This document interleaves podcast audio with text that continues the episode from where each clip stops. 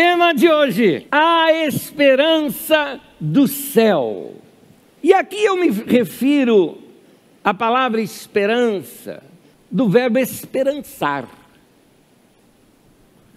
A esperança, ou muitas pessoas falam esperar, mas esperar do verbo esperançar, e não de somente esperar. Não é somente para ficar aguardando uh, inerte a volta do Senhor, o céu, o nosso futuro. Ao contrário, é para isso gerar esperança no nosso coração.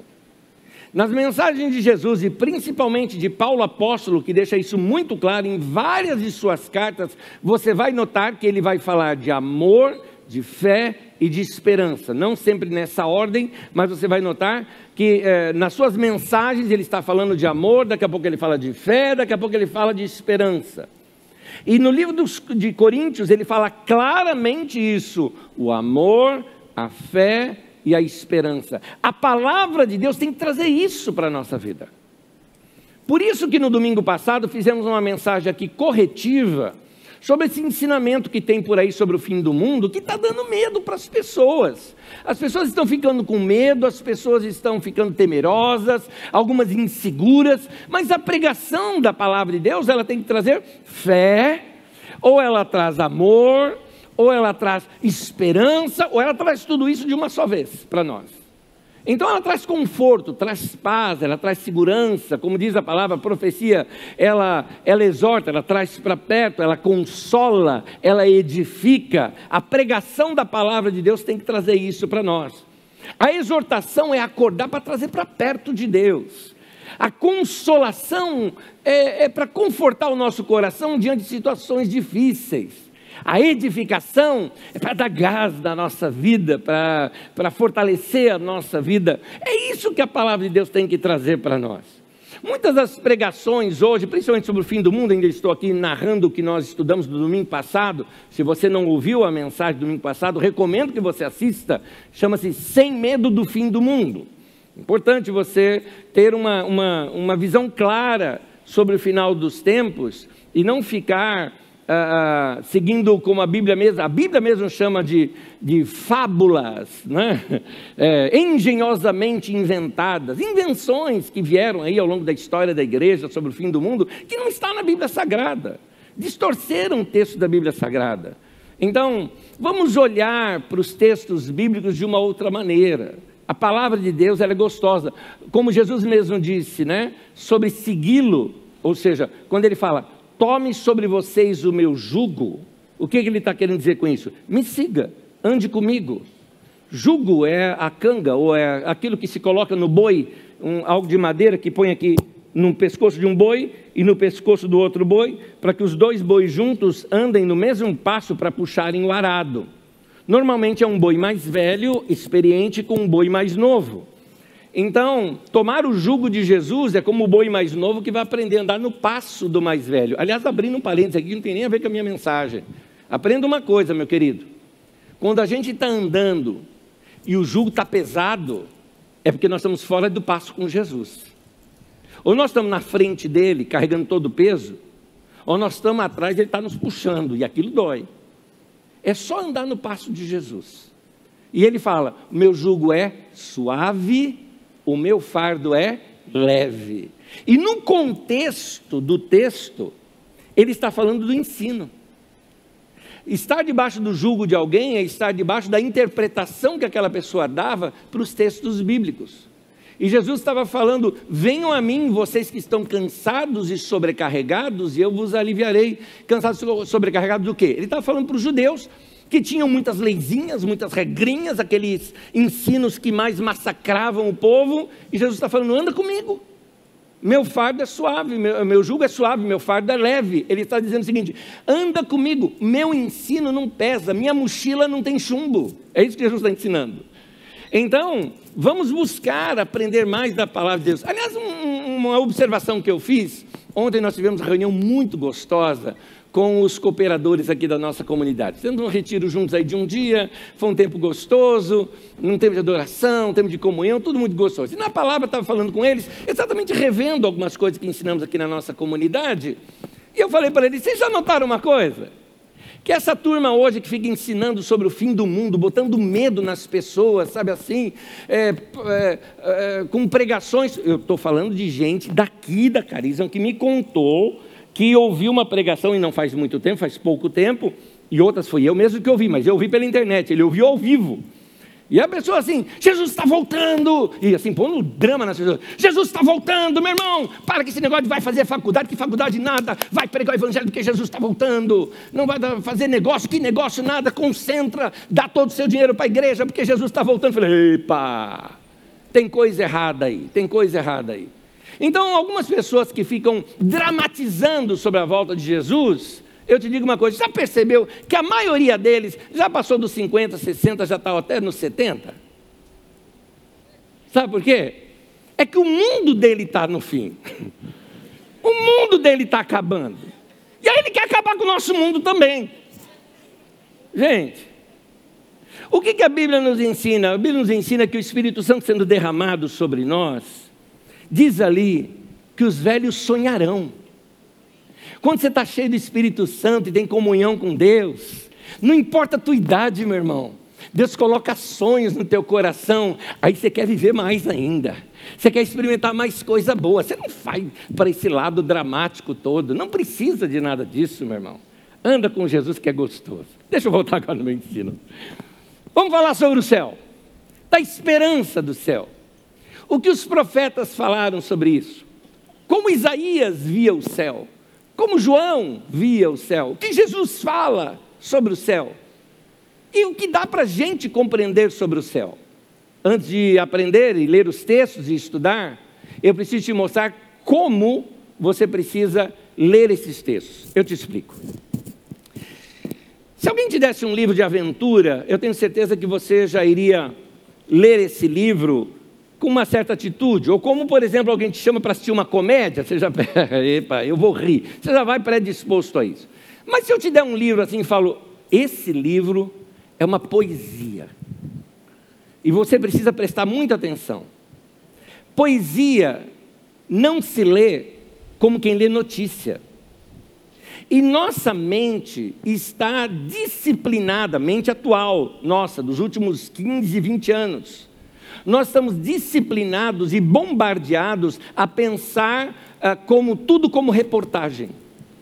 Você lê muitas matérias, você lê muitas notícias, você vê muita coisa assim, então tudo parece ser eh, eh, factual. Nós estamos perdendo habilidades de imaginar. Imaginação parece que é coisa de criança e mentira, e não é, foi Deus que nos deu a imaginação. Nós desaprendemos a ler poemas e poesias.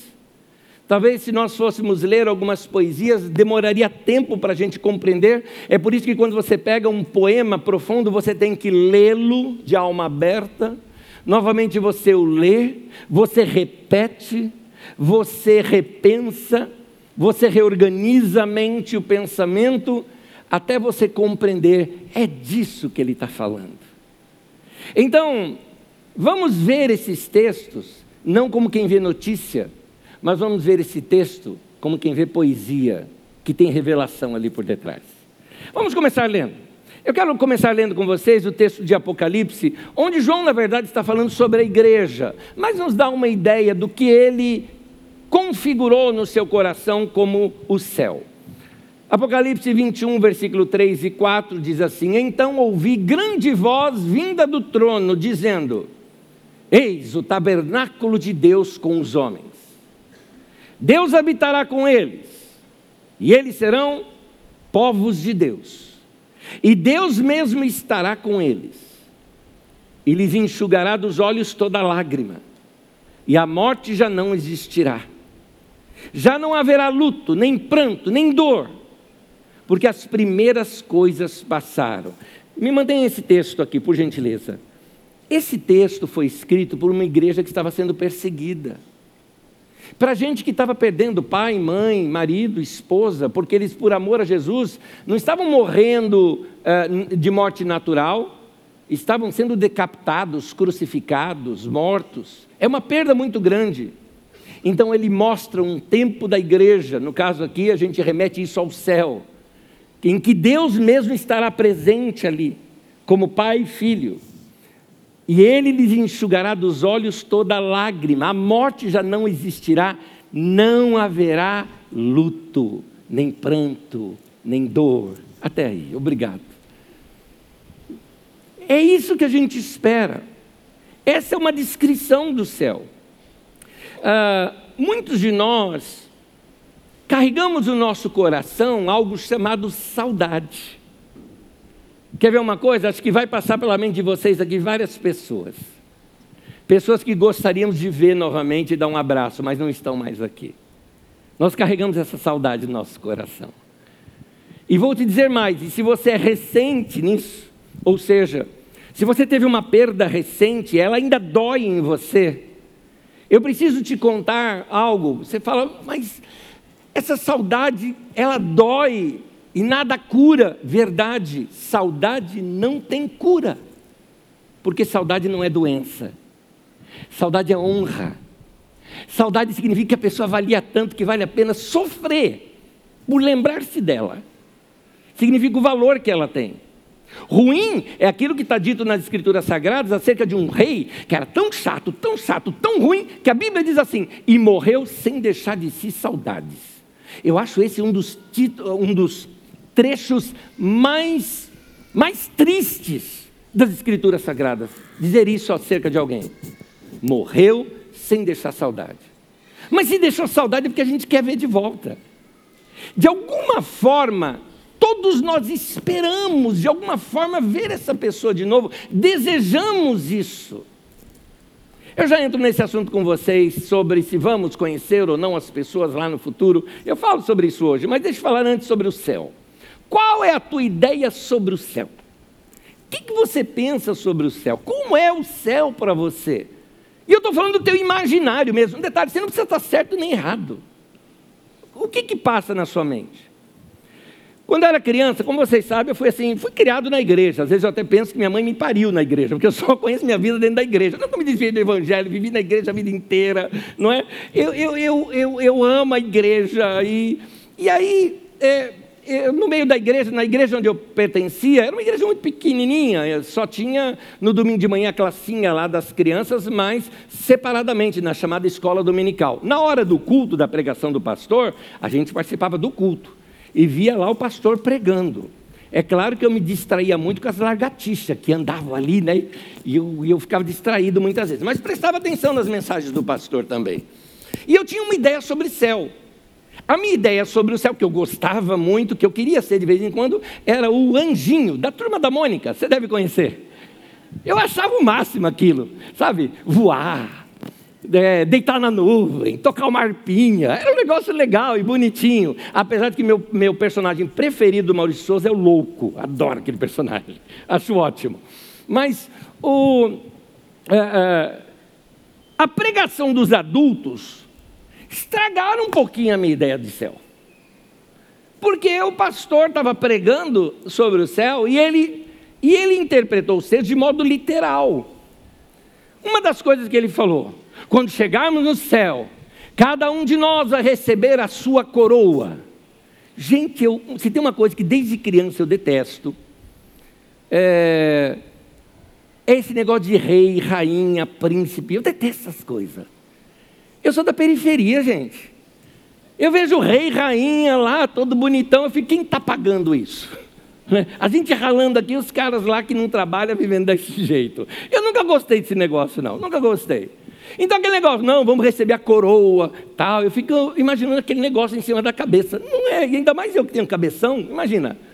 Vai caindo, né? Aí, aí o pastor emendou noutra. Quando chegarmos diante de Deus, cada um de nós vai receber o seu galardão. Ele não está errado, isso aqui é que ele está falando literalmente os textos. O texto fala isso. E a palavra galardão significa recompensa. Acontece que no meu dicionário infantil, da minha mente, não existia essa palavra galardão. E a palavra mais perto, mais próxima disso era a palavra galão. Aí eu fiquei imaginando, vou chegar no céu, parar numa fila, vão botar uma coroa na minha cabeça e vão me dar um galão. E o pastor falava, e uns vão receber um grande galardão, outros um pequeno. Eu fiquei imaginando, carregando, mas que céu mais chato é esse? Mundo de Bob.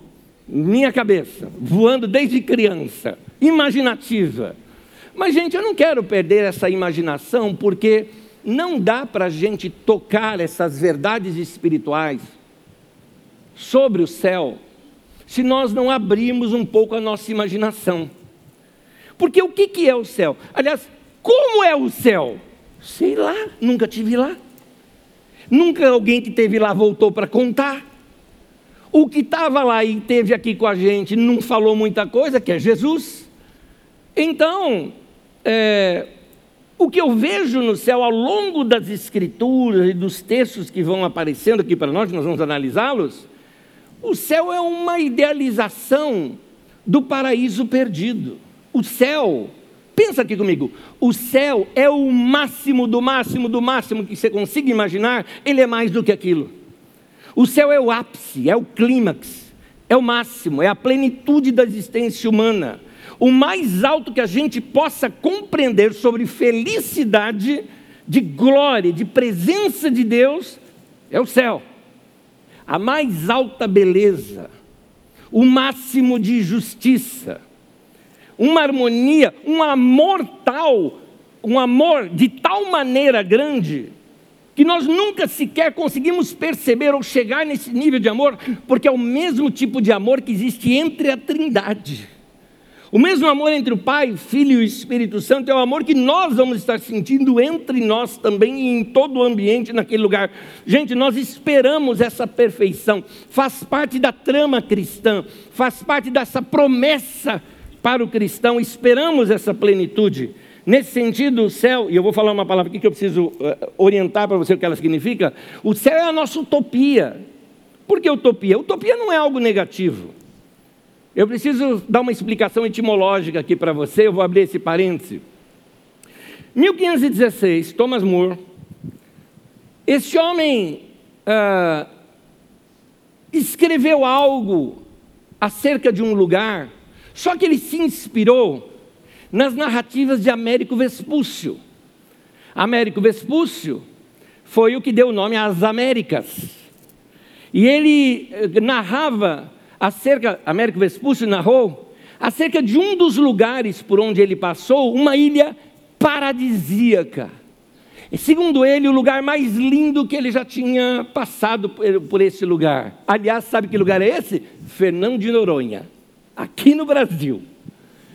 E esse homem, Thomas More, ele resolveu escrever, fez um conto acerca de um lugar, de uma ilha, onde ele imaginou uma ilha onde uh, havia um sistema de governo que nunca nenhum país havia ainda experimentado, onde todos eram felizes. Ninguém tinha demais. Eles tinham tudo o que precisavam, mas nada demais. Era um lugar onde havia justiça, um lugar novo, um lugar puro, onde as pessoas se amavam. E como que se chamava esse lugar no seu conto? Utopia. Então é daí que vem a palavra. É uma junção de duas palavras gregas, o topos, né? não lugar. Por que não lugar? Porque é um lugar que a gente não toca fisicamente. O céu é assim, eu não toco o céu fisicamente. Eu estou na história. Eu estou preso na linha do tempo e da história. O céu é o eterno. E as minhas experiências com o eterno são as minhas experiências com Deus. Quando eu tenho aquela experiência da presença de Deus, de uma experiência com Deus, são os poucos momentos da minha vida onde eu recebo uma amostra grátis do que é o eterno. Eu começo a perceber. Então é um lugar ainda por vir. É, no bom sentido da palavra, então, o céu acaba sendo essa nossa utopia, um não lugar. Mas para quê? Para me dar esperança é um não lugar físico, é um lugar para onde eu ainda vou, para se tornar o que? O modelo de tudo que eu venho fazer aqui na terra. É a minha referência do que eu vou viver aqui na terra, do que eu quero aqui na terra, eu passo a me referenciar pelo céu. Quando a gente tenta descrever o céu, qualquer descrição, descrição que a gente faça, ela se torna fantasiosa. A minha é. Eu vou contar depois para vocês a minha. Ela é fantasiosa, porque é a minha fantasia. É a minha imaginação. Por quê? Porque eu sei que, por máximo que eu imagine, o céu ainda é mais do que aquilo. Qualquer pessoa que tentar descrever o céu irá diminuí-lo. É como você tentar descrever a Deus. Como é que se descreve a Deus? Não se descreve. Como é que se define a Deus? Não se define. Porque quando você conseguir colocar Deus numa descrição, ele não é mais Deus, ele é um ídolo, ele é alguém descritível. E Deus não é assim. Deus está acima de qualquer descrição, de qualquer compreensão. É, Deus não pode ser definido, Deus só pode ser percebido. Da mesma maneira, esse ambiente de Deus, que é o céu, não dá para ser definido, não dá para ser explicado, ele só pode ser percebido ou esperançado. É só assim que a gente consegue tocar nessas realidades espirituais. Então, eu pergunto aí para você: qual é o máximo do máximo do máximo que você consegue imaginar o céu? Exagera um pouco mais. Acrescente ainda mais perfeição, mais maravilha, e eu te digo, ainda não é isso. É mais do que isso. É algo que não cabe nas nossas definições. Acontece que nessa mania nossa de ver tudo como reportagem, a gente quer de modo lógico definições, mas elas não existem quanto a isso. Como eu disse, tem que se entender essas histórias como quem se entende poesia, como alguém que compreende que tem verdades mais profundas do que a nossa mente consegue absorver. Me lembro uma conversa com o meu pastor, pequena igreja batista onde eu frequentava, e aquele, não era nem adolescente ainda, um menino pré-adolescente, sempre fazendo perguntas. Quando eu chegava no meu pastor, falou: Pastor, tem uma pergunta. Ele sempre, ele devia falar: Meu Deus do céu, lá vem ele. E aquela minha pergunta, eu falei: Deus criou tudo, não é? Sim, Deus criou tudo. E quem criou Deus? Como é que Deus veio existir?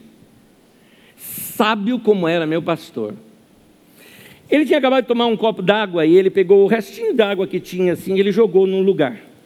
Ficou assim algumas gotas d'água aqui. E ele falou o seguinte: se eu te desse uma esponja, toda sequinha, você conseguiria absorver com a esponja toda essa água? Eu falei, sim. Ele falou, isso. Aí ele mostrou o copo assim. Ele falou, vamos imaginar uma jarra maior, cheia de água agora. Essa mesma esponja conseguiria absorver toda esta água? Eu falei, não. Ele falou, por quê? Ah, porque ela é pequena para o volume de água que nós temos ali. Ele falou, exatamente. E com uma mente pequena como a que você tem, você quer compreender Deus? Eu, obrigado, pastor. Obrigado, pastor. Na verdade, nós não temos condições de compreender nem Deus nem o céu. Mas dá para a gente ter o que? Percepções, experiências Alguma coisa que é apenas percebido, como eu disse, Deus não dá para ser definido, mas dá para ser percebido, experimentado ou esperançado. Quando a gente pensa na Bíblia Sagrada, há, vários, há várias figuras que nos ajudam a pensar sobre o céu. Nós chamamos o céu de paraíso. Um outro lugar que é chamado de paraíso é o chamado jardim, lá no Éden. Não é que o Éden é o nome do jardim, era um jardim no Éden, a leste do Éden, na verdade. Então ali você imagina aquela o lugar onde não havia maldade de tal forma que os animais estavam juntos. Não havia maldade no lugar. Eu imagino assim um lugar de beleza incrível, um paraíso. Eu selecionei figuras aqui, por exemplo, de lugares lindos que nós temos aqui na Terra mesmo. Por exemplo, essas são do Parque Itachi, lá em Tashinaka, no Japão. E há um, um período do ano de onde as flores são assim exuberantes, o lugar é realmente encantador da gente ver. Então, eu fico imaginando como que deveria ser esse jardim, porque a Bíblia não fala jardim, mas isso é tradução, talvez uma outra tradução seria pomar, um lugar cheio de cheiro, cores, árvores, frutos, uh, flores bonitas. Deus andando com o homem ali no final da tarde, ver o pôr do sol juntos. Então, quando o homem foi expulso desse jardim, Agora, o resto da sua existência, ele passava carregando essa busca pelo paraíso perdido. É isso que Gênesis quer nos retratar. Você não tem que ler Gênesis como história, você tem que ler Gênesis como revelação, como poesia. Ali está retratando como é o ser humano. O ser humano fica em busca desse paraíso perdido, que um dia ele entende que é a origem dele. Assim sou eu, assim é você também. Eu digo o seguinte: que qualquer pessoa aqui que esteja vivenciando talvez os melhores anos de sua vida, o melhor momento da sua vida, no fundo ele pode olhar para a sua vida, para dentro de si e ainda fala assim: tem algo mais ainda. Não é possível que isso é tudo que eu possa experimentar. Nós percebemos que de alguma forma nós fomos criados para algo maior do que aquilo que a gente está vivenciando. A gente carrega dentro de nós essa falta, falta algo tem algo mais. A vida é para ser mais do que isso que a gente está vivendo. É isso que Gênesis explica com o ser humano que vive em busca desse paraíso perdido. Explica essa vontade do ser humano de querer ter algo que ainda não atingiu. Acontece agora, aí que está um ponto. Quando eu perco esta visão do céu, eu começo a me tornar muito terreno. Eu fico buscando coisa. Eu fico buscando alguma coisa para preencher aquele vazio. Quando eu perco essa visão do eterno, da comunhão com Deus, da relação com Deus, porque o máximo que eu consigo experimentar do céu na terra é a minha comunhão com Deus.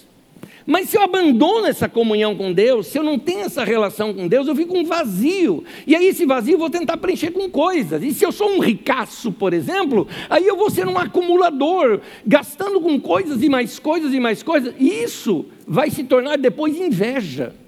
Porque a hora que eu ver aquele cara que está com um sorriso, o cara está bem, está com um sorriso, tudo mais, você fala, ele conseguiu, ele achou.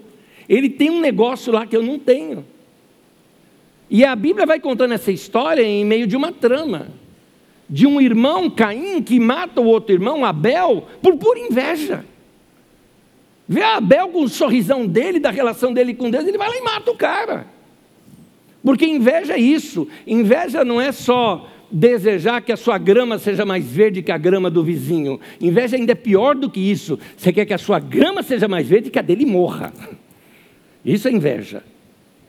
E então isso brota no nosso coração quando a gente perde essa referência do eterno, da eternidade, quando a gente foca somente nesse mundo como se esse mundo fosse tudo o que existe. Se nós perdermos a referência do céu, nós vamos perder a referência da nossa caminhada aqui na terra. E sabe quem ensina isso?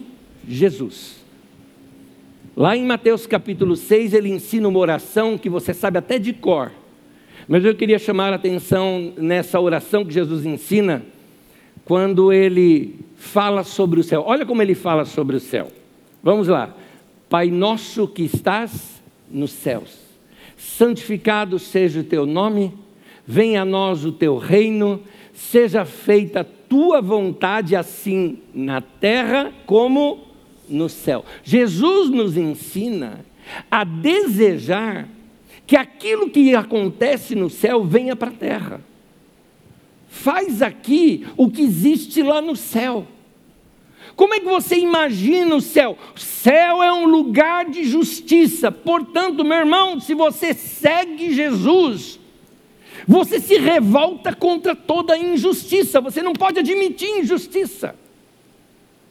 De uma certa forma, quem segue Jesus carrega esse, esse, esse sentimento de justiceiro, né? não no mau sentido da palavra, mas no sentido de desejar justiça, de ser contra a injustiça. No céu há igualdade, não existe homem nem mulher. Aliás, Paulo traz isso para a igreja, inclusive, Paulo apóstolo não espera o céu para isso. Ele fala que agora em Cristo não há mais judeu nem grego, nem homem nem mulher, nem escravo nem livre. Quem é cristão, não há escravo nem livre. Quem é cristão não é classista. Não separa as pessoas por classes sociais. Pouco me importa se o cara é um príncipe ou se o cara vive numa favela, vou tratar da mesma maneira e com a mesma honra, porque eu estou diante de um ser humano. Quem é cristão pensa isso, ele traz o céu para a terra. Quem é cristão não dá para ser misógino. Quem não sabe o que é misógino é o cara que, é, que é machão, que acha que homem é melhor do que mulher. Em Cristo não há isso, não há diferença sobre isso. Quem é cristão não pode ser homofóbico. Quem é cristão não pode ser racista. Quem é cristão luta pela paz. Porque no céu existe o que? Paz. Portanto, irmãos, nós somos contra a guerra qualquer tipo de guerra, qualquer tipo de violência, nós somos contra. Não existe guerra santa. Ou é guerra, ou é santa, ou é santa, ou é guerra. As duas coisas são incompatíveis. Quem é cristão não faz arminha. Quem é cristão não quer violência. Porque nós queremos o céu. Nós queremos o céu. Nós não queremos esses negócios da terra. Pai nosso que estás nos céus. Depois, seja feita a tua vontade aqui na terra, como ela é feita no céu. Jesus nos ensina a orar para trazer o céu para a terra. Então, o céu é o padrão de como a terra deveria ser. Então, hoje é a nossa esperança. O, quando a gente olha para o céu, é isso que nos ensina como viver aqui na história. Nós somos pacificadores, nós queremos paz. Quem não acredita no céu e acha que tudo acaba aqui mesmo, aí a pessoa vive de qualquer jeito, aí ela estraga a vida que Deus deu. Quem perde a referência do céu, falando no português bem popular, quem perdeu a referência no céu, vai enfiar o pé na jaca. Porque vai se atrapalhar todo na vida. Paulo diz até mesmo: se nós não cremos nisso, se cremos que a vida acaba aqui mesmo, ele fala que nós somos os mais infelizes de todos os homens. 1 Coríntios capítulo 15, versículo 19, se a nossa esperança em Cristo se limita apenas a esta vida, somos os mais infelizes de todos os homens. Quem disse que não existe nada depois dessa vida? Quem disse que não existe ressurreição? Cristo ressuscitou. E se ele ressuscitou, essa é a nossa esperança. A vida na terra, sem a esperança do céu, é uma piada de mau gosto. Porque com tanta desigualdade, com tanto sofrimento, isso aqui não pode ser a criação final de Deus, não. Deus não é sádico. O céu mostra que não era para a vida ser assim. O céu, ele me faz acreditar que existe uma felicidade, um ápice de felicidade, que eu nunca senti ainda. Existe uma felicidade que, por mais experiências que eu já tive aqui, ela ainda não se compara com essa felicidade que está por vir. E agora aqui eu quero trabalhar com a tua imaginação. E você vai trabalhar com a sua imaginação como alguém que está num álbum de fotos e cada uma das fotos vai te trazer essa, esse sentimento. Quais são os momentos mais felizes da sua vida que você já passou? Todos, todos, todos, todos de felicidade, de alegria, quais são esses? Vamos por áreas, vamos por áreas. Primeiro, na, na nossa relação com Deus. Quais foram os momentos mais marcantes e mais maravilhosos que você já teve com Deus na sua vida? Eu estou falando daqueles que, sei lá, fez teu corpo tremer, fez você chorar, porque o corpo reage muitas vezes, né? Ou aqueles que fez talvez você cair de joelho, ou quem sabe ficar quieto, pasmo ou aqueles que simplesmente você levantou a mão e se quebrou todo diante de Deus. Quais foram suas experiências? Talvez a experiência do batismo, ou da primeira ceia que você tomou, ou de um cântico que te marcou, ou uma mensagem que parecia uma profecia, ou uma cura, ou um milagre, alguma situação que você fala: Meu Deus, como o Senhor existe, como o Senhor é maravilhoso, como o Senhor é incrível. Meu irmão, Deus é o eterno, naquele momento você tocou a eternidade foi um pedacinho do céu aquilo. Tem mais. Vamos trazer aqui para as nossas coisas do dia a dia, porque a nossa alegria, a nossa felicidade aqui, também isso vem de Deus. Quais foram os momentos mais felizes que você teve com gente? Talvez alguma lembrança da infância, com pai, com mãe, com brincadeiras, ou quem sabe ah, já na fase adulta, do seu casamento, naquele momento gostoso quando nasceu o primeiro filho ou o segundo filho, e você tem experiências com Deus ali, daqueles momentos. Momentos gostosos de amizade, de amigos, você que é solteiro, um momento talvez até de um namoro, até de um romance, ou até de uma experiência pessoal, de uma música, de um show, de, um, de uma experiência, ou até porque não diversão. Aquela diversão que você riu de doer a barriga, aquelas experiências gostosas, aquela comida gostosa que você comeu até sair pelos olhos, que minha avó dizia, não é? De tão gostosa que era. Aquela coisa, talvez até num jogo, num esporte em que você vibrou tanto, afinal de contas, como foi o meu caso, o meu time, 23 anos sem ganhar um campeonato. Quando ganhou, meu Deus, o que é isso? Eu não sabia o que era ser campeão. Entendeu? Então, é, quais são os sentimentos? O que eu quero te dizer é o seguinte: junta tudo, junta tudo, tudo, tudo. Você vai juntar todos eles aqui, e eu te digo o seguinte: isso não é ainda nenhuma amostra do que Deus preparou para você. Porque está escrito, olha o que a Bíblia diz em 1 Coríntios 2: está escrito que nem olhos viram, nem ouvidos ouviram. Fala junto comigo. Nem jamais penetrou em coração humano o que? O que Deus tem preparado para aqueles que o amam. Aleluia! Aleluia! É o que Deus tem para nós. Isso é a nossa esperança. Essa é a nossa esperança. Lá no fundo, lá no fundo, lá no meu coração, essa busca por esse paraíso perdido que parece que só o céu vai me satisfazer. Tudo que de bom a gente experimenta aqui na terra é um avant-première é, do que vai ser no céu. É uma amostra grátis daquilo que vai ser o céu. Tudo que a gente tem ao nosso redor Pode ser lindo, pode ser maravilhoso, pode ser cores encantadoras, mas é tudo em parte. Algumas vezes a gente se fascina com outras coisas, como por exemplo, falo de mim, eu me fascino muito com conhecimento. Quando, quando leio algum artigo, alguma descoberta, alguma pesquisa, quando pesquiso sobre um tema e vejo que pessoas ali passam a sua sabedoria, aquilo me encanta, faz uma cosquinha aqui no cérebro, gostosa, né? De sentir, é, e eu quero conhecer mais. E por mais que a gente conhece, a Bíblia diz, em parte conhecemos. Tudo aqui em parte. O máximo de amor que você já sentiu, em parte. O máximo de alegria e felicidade em parte. Tudo isso é em parte, é, é um pedaço apenas. Mas vai ter aquele dia de plenitude vai ter aquele dia de um pleno conhecimento, de um pleno encontro com Deus, um pleno encontro com a eternidade, e no fundo a gente sabe disso. Há um desejo por aquilo. O melhor que nós temos aqui é apenas uma sombra daquilo que está por vir. Eu amo a beleza da natureza, do pôr do sol, do céu azul, eu amo flores, eu amo tudo isso, mas eu sei que tudo isso, em parte, é só uma sombra da realidade do que Deus vai fazer. Quando nós vamos ler agora aqui os profetas, é importante você entender o que são os profetas.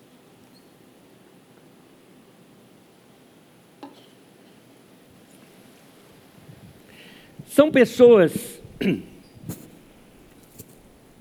a quem Deus deu o dom que eu chamo de olhos de poeta. Essa frase não é minha. Eu aprendi uma vez ouvindo um irmão querido que já foi pastor, terapeuta, psiquiatra, psicólogo, um monte de coisa, um excelente escritor chamado Rubem Alves. E ele contou que uma uma paciente dele falou com ele assim: Eu acho que eu estou ficando louca. Ele falou: Por quê?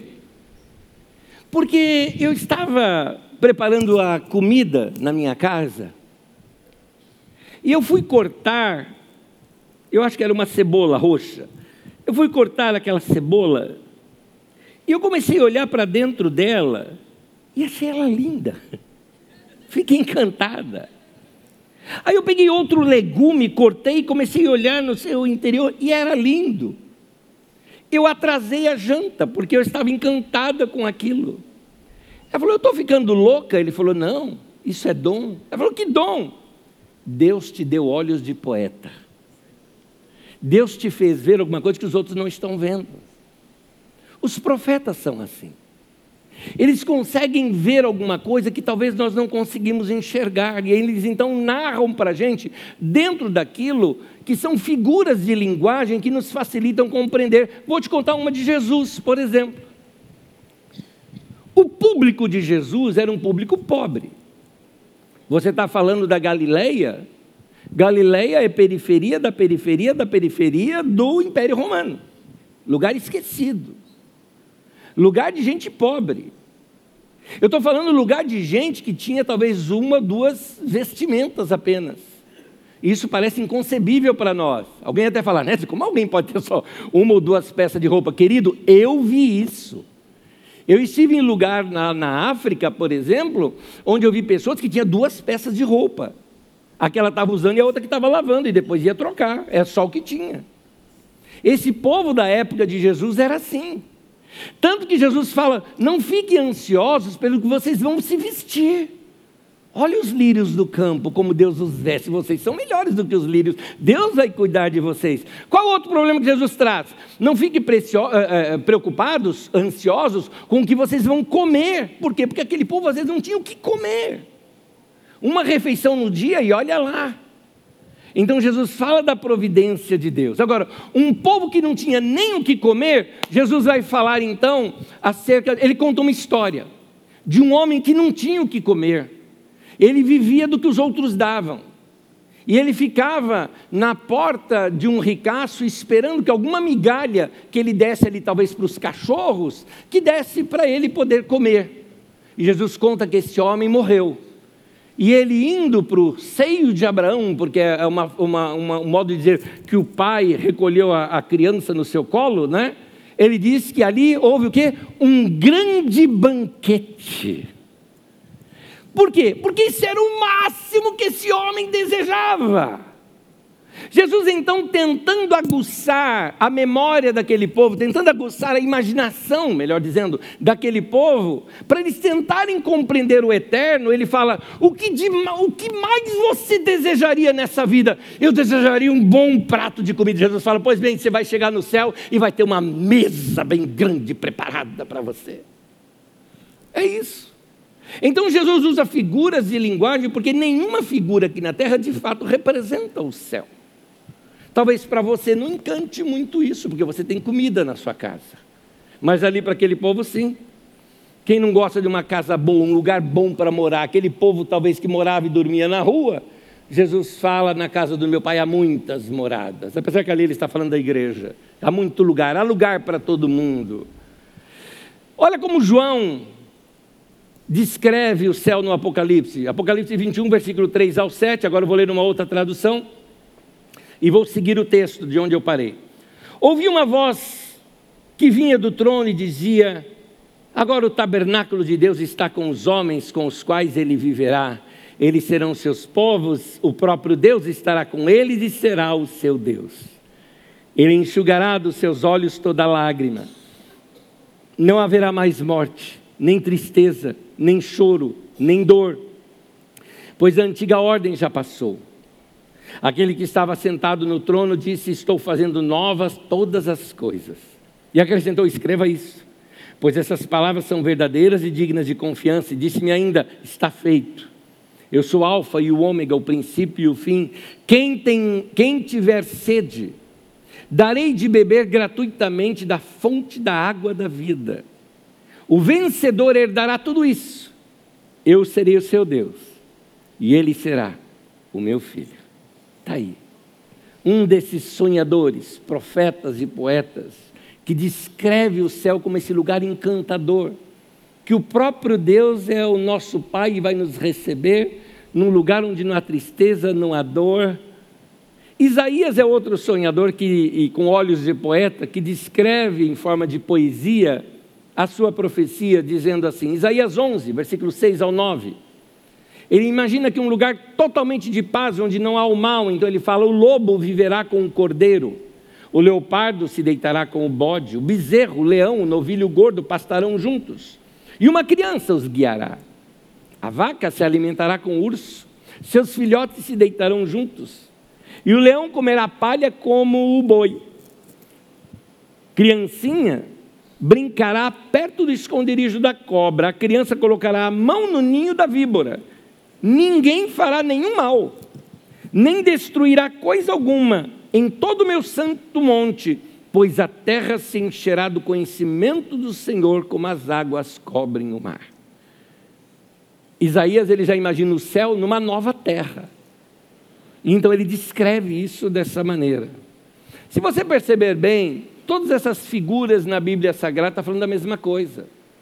O Éden, a terra prometida que mana leite e mel, os sonhos dos profetas, que nós lemos alguns aqui, a igreja gloriosa narrada ali por Paulo, o céu descrito ali em Apocalipse, tudo está interligado e ligado. Agora, vamos aqui falar da gente. E eu vou te falar uma coisa que eu acho que está no teu coração e você não tem coragem de falar. E eu vou falar então de mim. Mesmo encantado com o céu, que acho que deu para você notar nas minhas palavras e na minha expressão, como eu sou encantado e esperançoso desse lugar, eu não quero ir para lá agora, não. Eu quero ficar mais um pouco aqui porque eu quero viver. Porque Deus me deu essa vida para viver. E eu vou te explicar isso. Dois momentos da vida de Paulo apóstolo. Um momento no início do seu ministério, quando seu ministério estava assim despontando, crescendo, várias cidades se convertendo, aliás, cidades que ele nem foi, acabavam se convertendo por gente que se converteu com ele. Paulo não tinha nem tempo para sair de Éfeso. O Epáfras se converte com Paulo, vai lá para Colossos, evangeliza e surge uma igreja lá que Paulo nunca nem viu o pessoal e está vendo o ministério crescendo. Ele está no auge da vida dele. Só que nesse momento ele é preso. Aí ele pede para a igreja: olha para que eu seja livre. Por quê? Ele não queria morrer. Mas vai que. Aí ele fica pensando, e aí, se eu morro, mas aí eu vou estar com Cristo. Mas eu não sei se eu quero morrer. E aí Paulo começa, e ele narra isso na carta aos Filipenses. Olha o que Paulo diz aqui. Paulo fala assim: porque para mim o viver é Cristo, e o morrer é lucro. Caso eu continue vivendo no corpo, terei fruto do meu trabalho. E já não sei o que escolher. Estou pressionado dos dois lados. Desejo partir e estar com Cristo, que é muito melhor. Contudo, é mais necessário, por causa de vocês, que eu permaneça no corpo. Vou explicar isso com as minhas palavras quando eu li esse texto. O Paulo está dizendo, gente, se eu morrer, vou estar com Cristo.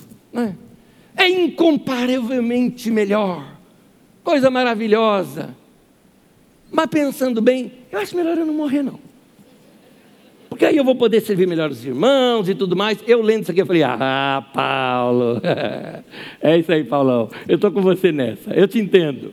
Claro, um homem novo, com uma experiência gostosa, o auge da vida, vai querer morrer? Meu querido, se um rapaz novo, sei lá, abaixo dos 30 aí, começa a falar comigo, não, o céu, ir para o céu um dia eu vou mandar ele se tratar. Fala, filho, não é não, você tem que viver, filho.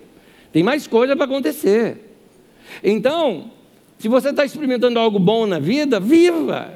O céu vai chegar ainda. Tem esse momento. Não é porque eu vou para o céu um dia que eu quero viver o inferno aqui na terra. De jeito nenhum, eu quero viver o melhor de Deus aqui.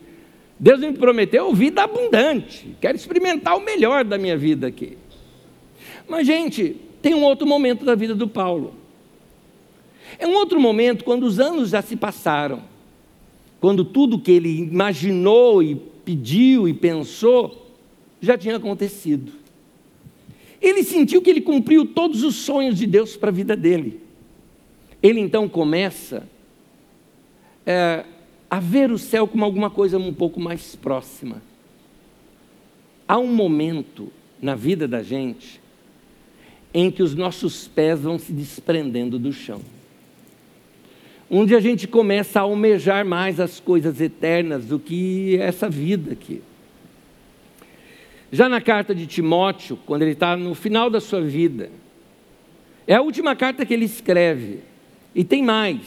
Mais uma vez preso, Paulo teve umas cinco, seis prisões. Mas, mais uma vez preso, Paulo dessa vez falou: dessa vez eu vou. A sentença de morte já havia sido colocada sobre ele por César Nero, ele só estava aguardando o dia da chamada. Ele escreve uma carta para o Timóteo e fala: Vem ter comigo depressa, quero te ver ainda. Mas olha só essas duas narrativas de Paulo nessa, no último capítulo da última carta que ele escreve, já velho, ele diz assim: 2 Timóteo 4, 6 e 7: Está próximo o tempo da minha partida. Combati o bom combate, terminei a corrida, guardei a fé. Ele falou: Eu já fiz tudo guardei minha fé. E aí ele continua, no versículo 18, ele fala: O Senhor me livrará de toda obra maligna e me levará salvo para o seu reino celestial. A Ele, glória pelos séculos dos séculos. Amém. E está Paulo agora lá diante de Deus, adorando e experimentando isso que ele desejou a vida o tempo todo. Ele estava já aguardando o céu ele teve aquela sensação de que deu vontade de voltar para casa. É a sensação de que eu tenho saudade de um lugar que eu nunca tive. Eu tenho saudade de um lugar que eu nunca estive no lugar. Sabe por quê? Porque nós temos em nós o sopro de Deus. Lembra lá do Gênesis? Deus soprou no homem, fez o homem do barro e soprou no homem ali o seu espírito. Nós temos uma porção do eterno dentro de nós. E aí o texto, tanto de Jó, quando você vê lá em Eclesiastes, o pó volte à terra e o espírito volte a Deus que o deu, a gente percebe, tem algo me chamando para outro lugar. Está acabando o meu tempo aqui, foi isso que Paulo percebeu. Paulo percebeu, de fato, eu não pertenço aqui, eu pertenço a um outro lugar. Eu gosto dessa expressão, à medida que nós vamos envelhecendo, nossos pés vão se desprendendo da terra. Começamos a pensar mesmo, de fato, isso aqui não era tudo na vida. Aí o céu deixa de ser algo distante e passa a ser algo desejado. Eu não sei quantos de vocês tiveram a experiência de conversar com alguma pessoa muito idosa que percebeu que o seu tempo estava chegando, mas eu estou falando de alguém cristã, com fé sólida, eu tive essa oportunidade na vida da minha bisavó, não da minha avó, mas da minha bisavó.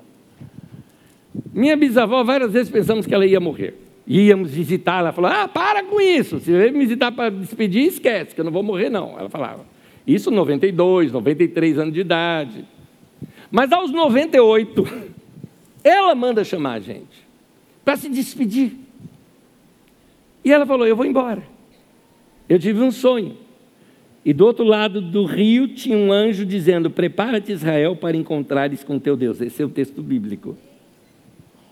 Em dez dias eu vou vir te buscar. E ela foi avisando a gente. E a contagem é regressiva. Do nono para o décimo dia dormiu e não acordou mais. Mas eu conversei com ela exatamente nesse período. E ela falou, ela falava. Ah, uma das coisas que ela falava é que ela orava para que Deus levantasse um pastor na família. Ela falou: Você vai ser. Isso. E ela falava assim, ela falou, eu vou ver Jesus. Ela falou, eu vou, assim, você vai sentir saudade de mim, mas um dia você vai para lá também. Ela falou, minha cabeça não está mais aqui. Minha cabeça já foi na minha frente. Ela falava, minha mente já está lá. Só estou aguardando o corpo me liberar para eu ir de vez. Gente, quando alguém anda com o Senhor, vai viver o melhor aqui na terra. Mas vai ter um dia que você fala: eu desejo algo ainda maior, eu quero estar com Cristo, como disse Paulo, que é incomparavelmente melhor. Amém. Glória a Deus pela esperança que nós temos em Cristo. Vamos ficar em pé, irmãos. Mas eu tenho algo ainda para te falar. Não vai embora. Não se desliga, não. Não se desliga, não. Fica comigo. Tem algo para te falar aqui. É, como vai ser o seu céu? Porque com a mesma licença poética dos profetas, eu me sinto na liberdade também de fazer a minha imaginação. E eu te pergunto, como vai ser o seu? Vou te contar algo. Uma pessoa na nossa comunidade me perguntou o seguinte: Enésio, no céu, a gente vai reencontrar as pessoas que nós assim temos saudade, perdemos e vamos poder reconhecer. Nós vamos reconhecer essas pessoas? Sabe qual foi a minha resposta? Minha resposta foi: no meu sim. Como assim no seu céu? Porque a minha imaginação é o que me preenche. Eu não consigo, eu não consigo imaginar um céu tão feliz que eu não vou conseguir matar a saudade do meu pai, por exemplo. Eu preciso, preciso abraçar o velho de novo. Preciso abraçar aquele homem. Eu preciso dar um abraço nele. Eu tenho saudade, eu carrego essa saudade comigo. E no meu céu ele vai estar lá. Se minha avó não foi para o céu, ninguém vai. Ninguém aqui vai. Ou mulher santa aquela. Minha mãe era a pureza e a paz em pessoa. Se ela não foi, eu também não vou. Então eu vou encontrar esse povo. No meu céu vai ser assim. Eu me pergunto como é que vai ser no céu. No céu lá dos hebreus, é, o povo passando fome, um grande banquete. O meu pode ser uma coisa mais leve, desde que na sobremesa tenha leite condensado. Daquele bom, não daquele de marca ruim, tudo bom, bom. Porque eu acho que isso aí foi revelação. Veio um anjo do céu e revelou para a gente. Isso aqui é a sobremesa da grande ceia que vai ter no céu. É? Pois bem, o que, que vai ter no céu? No meu vai ter que ter muito abraço. Porque eu gosto de abraçar. Eu gosto de ver gente, gosto de abraçar. Gostoso, carinho. Tem gente até que me pergunta: e o meu cachorro? Eu falei: não posso falar isso em público. Já me chamam de herege, não vou falar em público. Mas vê aí na sua imaginação. Querido, o principal no céu vai ser a presença de Deus. Olhar para Jesus e falar para Ele: Obrigado. Olhar para Jesus e lembrar da cruz e falar para Ele: Obrigado, Senhor. Eu não merecia tanto amor assim na minha vida. Porque o céu para nós é isso. É estar para sempre com o Senhor. Último texto, 1 Tessalonicenses 4, versículos 17 e 18. Vamos ler juntos? E assim estaremos com o Senhor para sempre. Consolem-se uns aos outros com essas palavras. Sejam consolados. Amém.